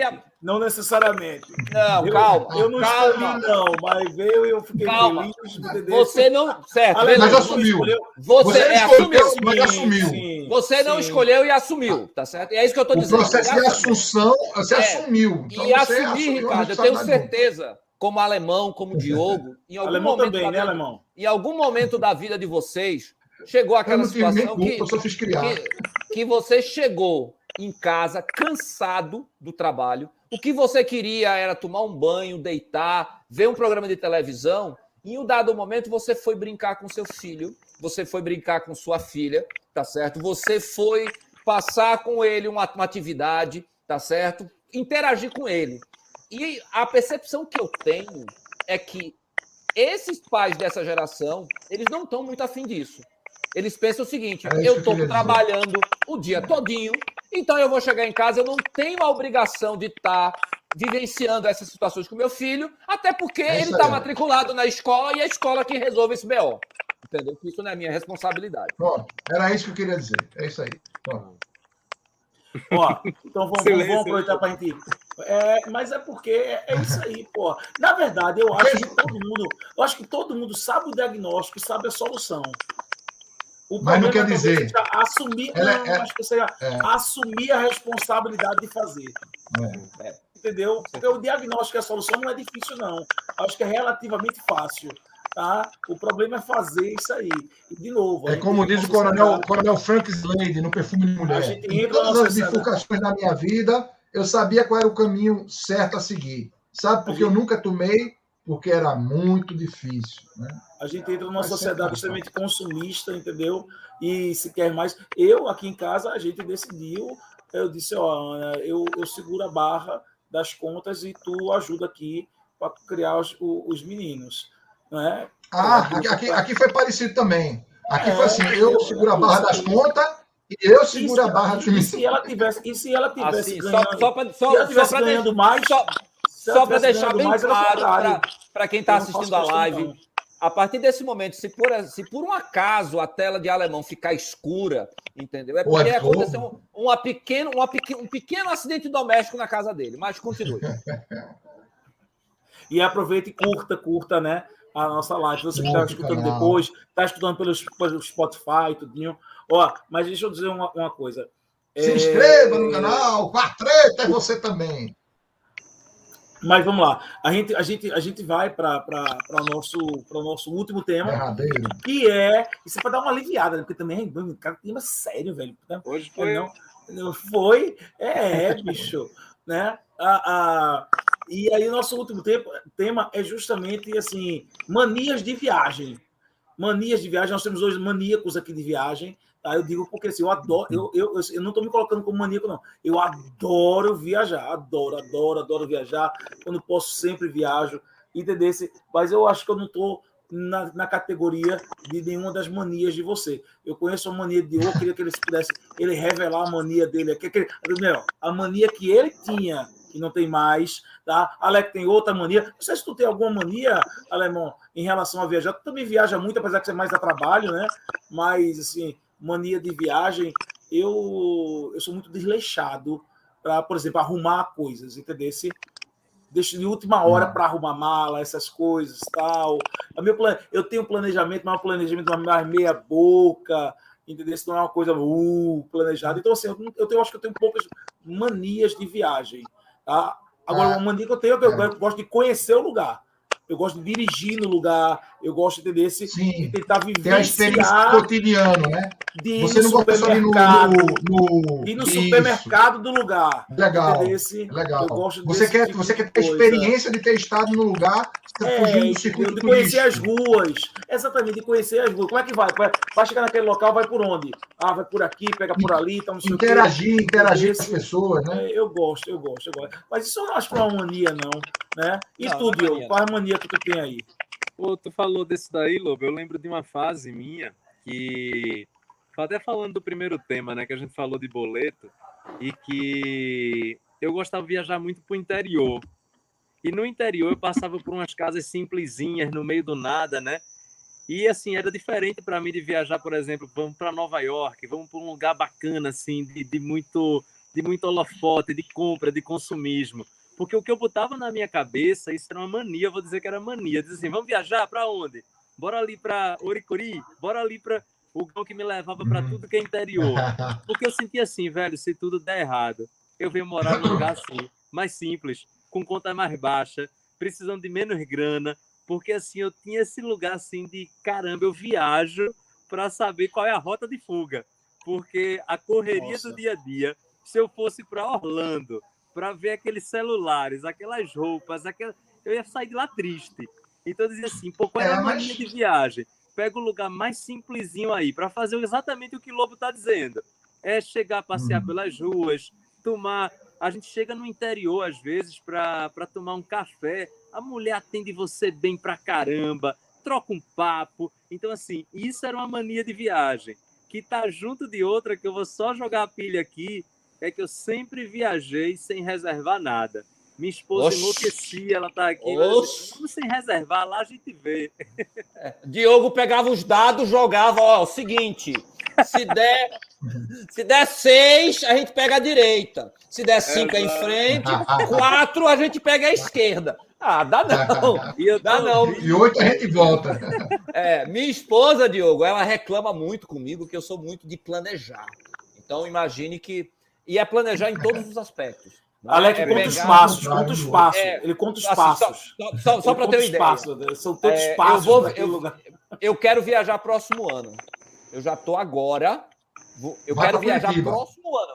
Eu quero viajar em julho do próximo ano. Em julho desse ano, eu já estava com a passagem comprada, oh, com o hotel reservado, tá certo? E outra. Aí aqui dentro do celular, eu estava pegando o Google Maps e aí, eu entrando no mapa do lugar que eu ia, ah, eu vou para Florianópolis.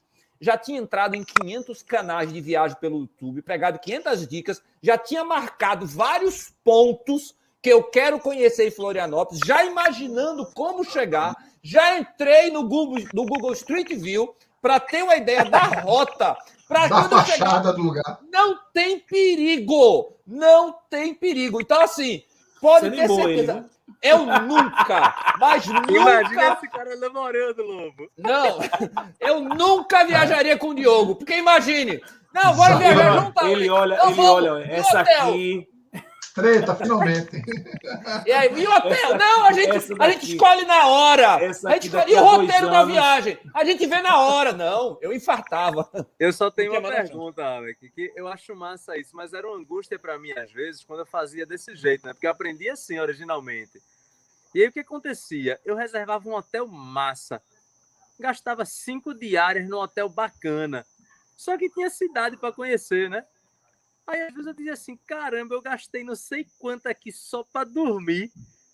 E, e, a gente tava. Isso aconteceu muito comigo em Noronha, né? Eu fui para Noronha e eu disse assim: caramba, velho, Noronha, o cara passa o dia na rua, na praia, chega em casa, toma um banho, sai, já vai comer, depois dorme, depois sai de novo. Aí eu disse: sabe de uma coisa? Olhar foto nos sites é totalmente diferente do que claro, você vê a pousada. Com certeza. Com e certeza. Você, Noronha você tem uma coisa que é assim, é pousadas muito simplesinhas, extremamente caras.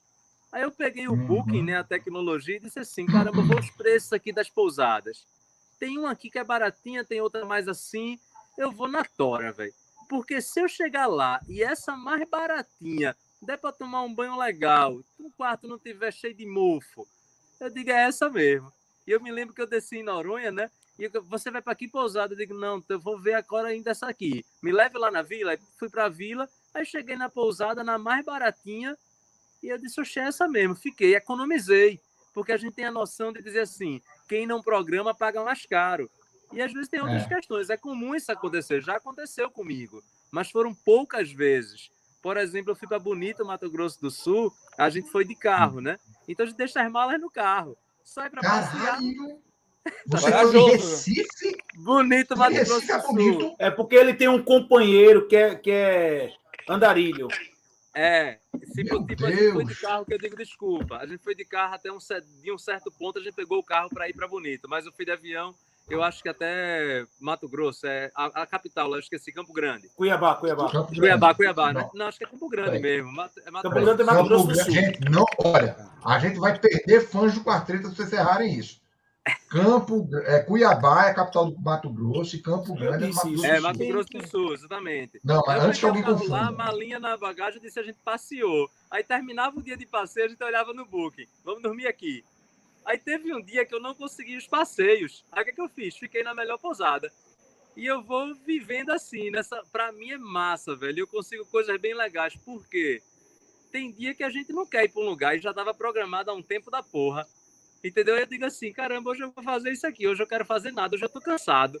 Eu vou descansar. Ah, então. então, assim, tem é, esse lugar. Agora a gente passa por treta também, Alex. É. Aí, mas mas é. aí é que tá, Diogo. Aí na, na onda. Eu quero, dizer que eu, levo a camisa, eu quero dizer que eu levo a camisa do Náutico em todas as viagens. Aí, assim, na, na, onda, na onda de. Na onda, na onda de você. Cruzada, cruzada alvirrubra. Na onda de você se programar, é óbvio que, assim, como assim, nós não temos filhos, eu e Renata. Então, quando a gente vai viajar, eu penso, eu, tenho, eu vou passar Sim. o dia batendo perna. Então, para mim, o que conta, não adianta de nada ser um hotel filha da mãe com a, com a mega estrutura, porque eu não vou aproveitar. Eu quero Exato. que seja um quarto decente, um banheiro decente e um café da manhã razoável. Isso que é importante. Uhum, Beleza. Aí, aí a gente está de acordo. Agora, por me programar com muita antecedência, então eu me dou o trabalho de fuçar vários sites e várias informações, e aí eu me permito a descobrir roteiros que talvez eu indo sem programação, eu não conseguiria conhecer. Que roteiro? O roteiro do local. Eu, eu não quero ir para o restaurante do turista. Eu quero ir para o é. restaurante é. do local, que é muito bom, é um preço muito acessível e que está fora. E isso você só consegue por conta, eu consigo por conta dessa programação. Agora, eu também concordo com você que a gente tem que fazer as escolhas, e a gente está de acordo com isso, do que a gente é feliz. Você é feliz viajando com essa proposta, como eu sou feliz viajando gostei, com gostei, essa o, ciclo. Com, a minha, com a minha proposta. E isso que é importante. E, e eu te amo, exatamente. É, é verdade, isso, porque é verdade. Assim, se eu for parar para planejar, eu vou passar 38 horas na internet, isso vai ser horrível para mim. Pronto. Eu prefiro assim, é agora, irmão, decide. Aí eu vou lá, Pronto. então é essa aqui. Eu me sinto mais. Mas eu vou dizer a vocês assim. dois. Eu, sou, eu vou dizer a vocês dois que eu sou o meio termo. Louco começou perguntando: ah, pô, tu viaja mais a trabalho. E é verdade. Eu tenho até assim: viajar começou a deixar de ser um prazer para mim já há muito tempo. Porque, porra, desde quando? Desde os anos 90, vai. É, em 94, no, em 95, eu já estava trabalhando na fábrica, já viajando de avião pelas capitais do Nordeste para consertar máquina, não sei o quê. Então, assim, muita estrada, muito aeroporto. Eu até brincava assim, que às vezes eu viajava a trabalho. Antigamente os aeroportos eram precários no Brasil, né? Tinha aquele balcão que as pessoas esperavam a pessoa descer da escadinha e ficavam dando tchau pro parente que estava chegando, né? Eu mandava beijinho para ninguém e tal, isso aqui tirava onda, né? Pessoal, é, cheguei! As pessoas, nossa, alguém deve estar muito animado com a chegada desse cara. Fazia essas, essas, essas pegadinhas. É, mas, ó, é, quando eu aprendi a viajar por prazer, é, eu era mais da linha do Alec, de se programar tudo para garantir que não ia deixar de ver uma coisa importante.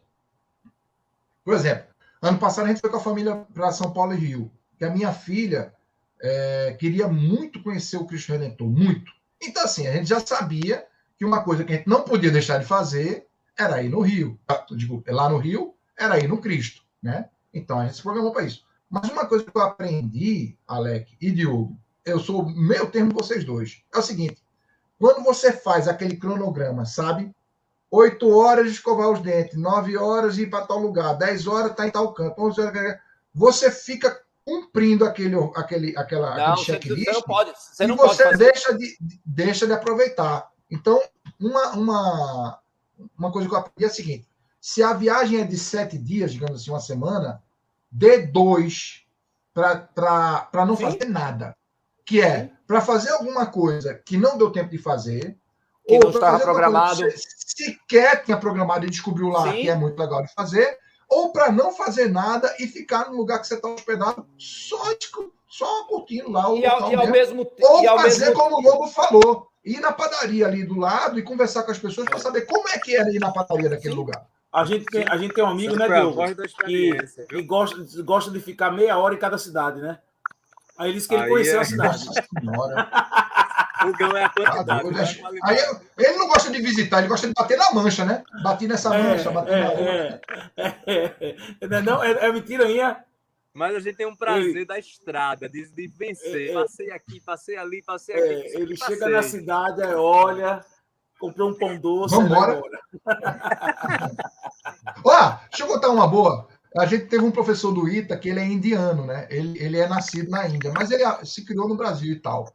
Aí eu perguntei para ele, ó, oh, você já teve lá no seu país, no país onde você nasceu, né? Suas origens, sua raiz. Ele falou, já. Aí ele falou para mim, mas eu também fiz, no ITA é em São José dos Campos, né? Ele falou, mas eu também fiz uma viagem para o interior do Nordeste que foi a mesma coisa. Eu fiz, como assim, né? O interior do Nordeste tem a ver com a Índia? Ele é. Toda cidade tem uma igreja, uma borracharia e um menino nu. e a Índia é igualzinho. Achei legal, o cara diz, é um país história, que né? curiosidade de conhecer pelo Não exotismo. Tem. Eu Não acho tem. que assim, a gente vai dizer que o Brasil é muito exótico, né? Eu acho que a, a, a Índia deve ser algo assim. Vá para Caxemira. Vá para Caxemira, é um lugar bem, bem agradável para você conhecer na Índia. Vá para Caxemira. Entendeu? Assim, você pode não, estar não tô falando de terrorismo, não, pô. Não tô falando de não, mas eu tô. tô eu tô. No meu, plan... no meu planejamento. É grande, no meu planejamento. Ainda, no meu planejamento. eu jamais iria para um lugar desse por conta de, dessas questões. Ou quando mas a tem Caxemira aquela... é uma ou, ou região quando... da Índia, pô. Ah, e você acha que é só. E você acha que é só na Caxemira? Te, teve um atentado em Nova Delhi que os caras entraram no hotel lá, que só frequentado pelos ah, estrangeiros. Bicho, então, não pode ir. então tu não pode ir à França, não pode ir para a Alemanha, não pode ir para os Estados Unidos. A França, com certeza. A França, ah, com você certeza. Sabe, não, é, ah, você sabe, não, não. Você sabe qual então é o país? Vai para Oricori, vai para Oricori, vai para Oricori, que, que lá não tem atentado terrorista, não. Sabe um país onde eu não coloco as botas? Eu admito até ir para Barcelona, mas eu não coloco as botas no resto da Espanha, porque lá tem torada. E eu sou totalmente contra a torada. Torada, rodeio, essas merdas. Ainda tem. Você fala, ah, vai em Barreto. Tem. Eu não vou em Barreto tem, nunca. Tem. Não, tô tem. Não, não, não aquele negócio torada. Do, do boi, Pamplona, mas aquele negócio do boi correndo. Pamplona. Não acabou, tem. porra. Acabou, acabou não. Acabou, acabou não. Do boi correndo nas ruas. Na farra do boi, outra idiotice também. Eu acho que acabou. Esse negócio de Pamplona acabou. Eu mas, aí, mas, mas, aí veja, Alemão, aí, aí agora eu digo, então é preconceito seu, porque você a imagem que você tem da Espanha é das touradas, e a Espanha não é somente isso.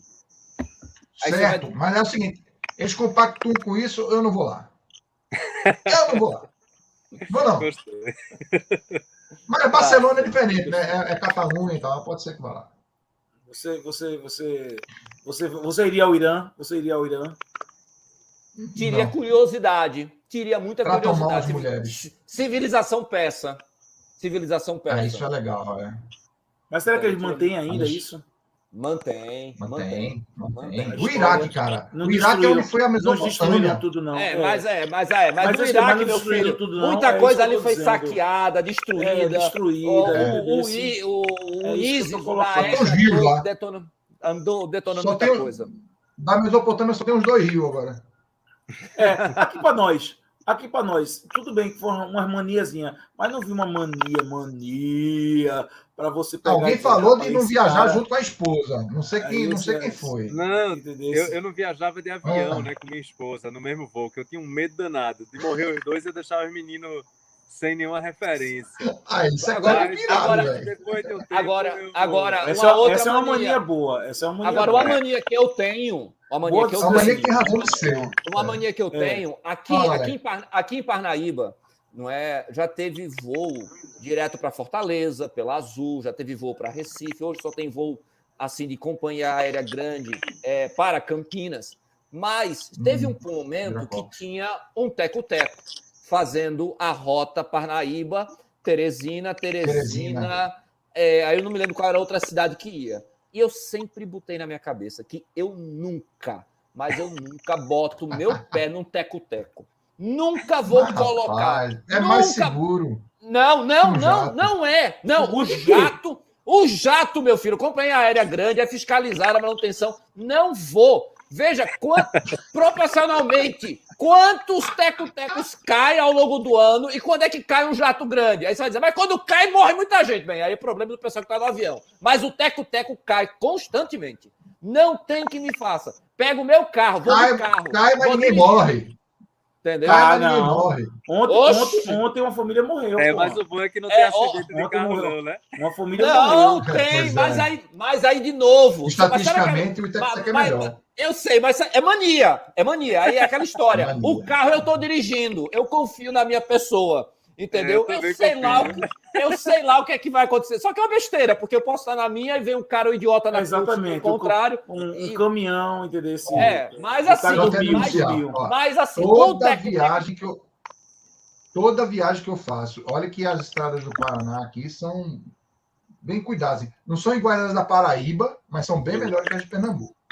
E olha, eu vou dizer uma coisa para você. É, Toda viagem que eu faço tem um acidente.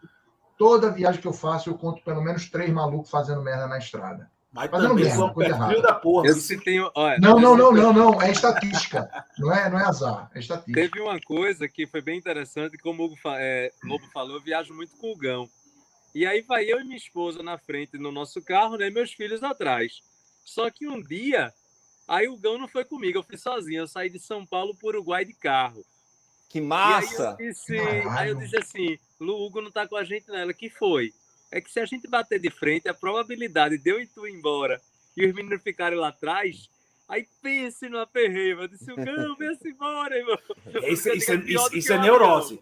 Isso é neurose. Isso é o neurose. Isso é neurose. Eu vou, neurose. eu vou, Esse, eu vou deixar essa mais. aí, vou olha, deixar é aquele. esse- você deixou isso, não foi? Deixou isso, Diogo. Deixei, deixei, Deixou isso. deixei. Superei. Porque esse, esse, esse é o comportamento do terceiro tema que a gente falou. Não do segundo. Vai dar merda. Você dar fica merda. na cabeça, É, vai dar merda, vai é. dar merda, só Mas, vai ó, dar merda. Eu- ele, ele- ele deixou de ser Esse neurótico. pensamento é horrível, pô. Com medo mesmo Ele, ele deixou de ser neurótico, mas vai, vai voltar a ficar agora. é. Um, um conselho que eu dou para vocês é o seguinte: se for viagem de avião, evite. O aeroporto do. é, agora virou Congonhas. Eduardo. Não Magalhães. diga não, pô. A ignorância, Não, é- a ignorância é uma dádiva, pô. Não diga isso, não. É, Ele vai mas ficar é todo Eduardo Magalhães é não porque, diga não, é porque não. em Salvador, Não diga pra em Salvador, não. em Salvador é uma desgraça. Os caras nunca fazem nada direito lá. O, o- no aeroporto. Aliás, Salvador inteiro é uma desgraça. Eu detesto Salvador. E, Perdemos e- 10 Bela- inscritos agora. Perdemos Não, mais mas 10 inscritos. ah, os outros gostam. É eu que não gosto de Salvador. Dos baianos eu gosto, mas de Salvador não. O, o Belo Horizonte, é, aquele aeroporto de Confins. Confins é uma desgraça, velho. Confins é tão desgraça que até que eu não passo por lá, ele arranja de, de- de me fuder. Eu estava em Recife, consegui um voo direto para Curitiba. Hum. Aí- Eu estava em Recife, tá, tinha pego um voo direto tá para dizendo, Curitiba. né, Alec?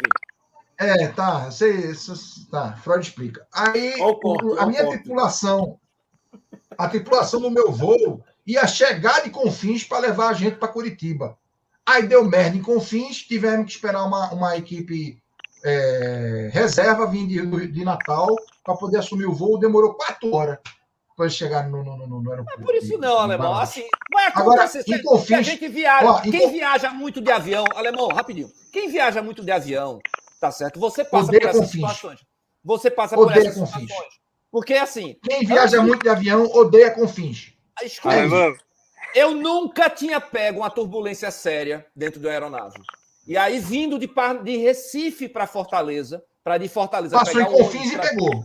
Não. O avião, quando saiu, eu olhando pelo mapinha da aeronave, saiu do espaço aéreo de Pernambuco, passando pela Paraíba, Rio Grande do Norte, começou uma forte turbulência. Turbulência forte, turbulência forte, e daqui a pouco a menina criar, a gritar, menina chorar, gente a, a começar a chorar. Nunca peguei uma turbulência tão grande. Pronto, ferrou, vamos morrer aqui. Aí o avião chegou em Fortaleza. O comandante disse: Ó, chegamos em Fortaleza, tripulação preparar para, para o pouso. E o avião ficava dando volta. Eu percebi que o avião estava dando volta, o tempo estava fechado, não dava para ver muita coisa por conta das nuvens. E a gasolina acabando. Aí você começa a imaginar merda. Você começa a imaginar merda. Tá algum problema, o cara tá queimando combustível porque vai fazer um pouso de emergência. Resumindo, o avião voltou para o Rio Grande do Norte, porque não tinha teto para pousar em Fortaleza. Mais turbulência, menino, vom- menino vomitando, mãe chorando, um inferno. E assim, só acontece porque você passa, não é todo voo que vai ser essa tranquilidade. Você sabe por que aconteceu isso com você? Eu garanto. Porque muitos voos que O vinham piloto- Confins para Fortaleza atrasaram e tumultuaram o espaço aéreo do, do, do lado que você está indo. É. Olha, a gente ia pousar lá, ia fazer uma escala lá. Aí ele tentou pousar. Não conseguiu. Arremeteu velho, de novo. Aí, segunda tentativa, não Deve ser conseguiu. desesperador. Arremeteu de novo. Deve ser desesperador. Aí deve ser desesperador. Eu tava com o. Adriano, eu tava com a minha esposa e o meu caçula, o meu caçula bem novinho. Aí passou pela minha cabeça essa noia do, do, do Diogo também. Eu digo, rapaz, Deve ser, deve eu não vou nem deixar o menino, eu não vou deixar nem o menino órfão. Eu vou é matar ele junto comigo. Isso Aí, Adri- Aí só para dizer, o que, que, eu- o que você tem que falar nessa hora? A Adriana desesperada, diz, meu Deus, eu nunca vi isso. Tu já visse isso? Porque eu viajo muito também. Eu falei, ah, minha filha, isso eu já vi. Nunca tinha acontecido comigo. Ah, isso acontece direto. E outra vez foi a gente chegando aqui no Afonso Pena, uma mulher que estava viajando pela primeira vez comigo e deu turbulência, Alex. Prrr. Ela, ai meu Deus, ai meu Deus, eu digo, não, fique calma, senhora, isso é assim mesmo. Ela, ah, é assim, eu digo, é que não, não consertaram essa estrada, não. tá É, cheio de eu- buraco. Tá cheio de buraco, tá cheio de buraco. Eu já eu já terminar em tive- Confins, tá louco? Pra eu terminar minha fala. Uma vez eu desci Confins, eu pensei quatro horas lá. Mas como eu não ó. a viagem, eu disse, pô, o que, que eu vou fazer? Quatro horas em Confins, eu não tive dúvida. Eu fui lá na, na mulher da locadora e disse, quanto é um aluguel de um carro? Não sei quantas horas. Aí ela fez um precinho lá, eu peguei o carro, fui visitar uma cachoeira. Que, Que coragem! fui lá na Com cachoeira. quatro horas, Quatro horas. quatro horas para sair do aeroporto. Aí eu peguei o carro, comi lá fora, porque para não comer no aeroporto, e aí voltei, mas me senti Cora. no máximo, que eu aproveitei o tempo, não tinha programado Nunca, nunca isso ia acontecer. Nunca aconteceria um Essa aí, negócio desse. é, isso aí, esse Nunca. aí foi doido. Aí foi doido. Eu Essa juro. aí foi, essa aí foi doido. Foi uma boa Mas foi história pra com gente pegar. Isso Foi é. uma boa história pra gente pegar e fechar o programa. Tá? Então, agradecer a quem foi acompanhando, agradecer quem vai ouvir, né? A gente tem muita audiência durante a semana. E Spotify. agradecer a Diogo e agradecer a Diogo, tá certo, pela participação. Uma conversa sempre agradável. E a ideia do Quartreta é sempre essa: a gente conversa sobre vários temas e ao final a gente tá todo mundo sorrindo, graças a Deus. Né? Isso é muito bom. Tá bom? Valeu, querem dizer Mesmo coisa? quando um quer programar a viagem e o outro quer fazer tudo diferente. Mesmo assim, se entende no final. O importante é ser feliz. Valeu, Diogo. Com certeza. Valeu, Abração e valeu, parabéns, prazer, cara. E obrigado. Que saudade, Obrigado. Valeu. Tchau, tchau, pessoal. Abraço. Canción que queda como un la una.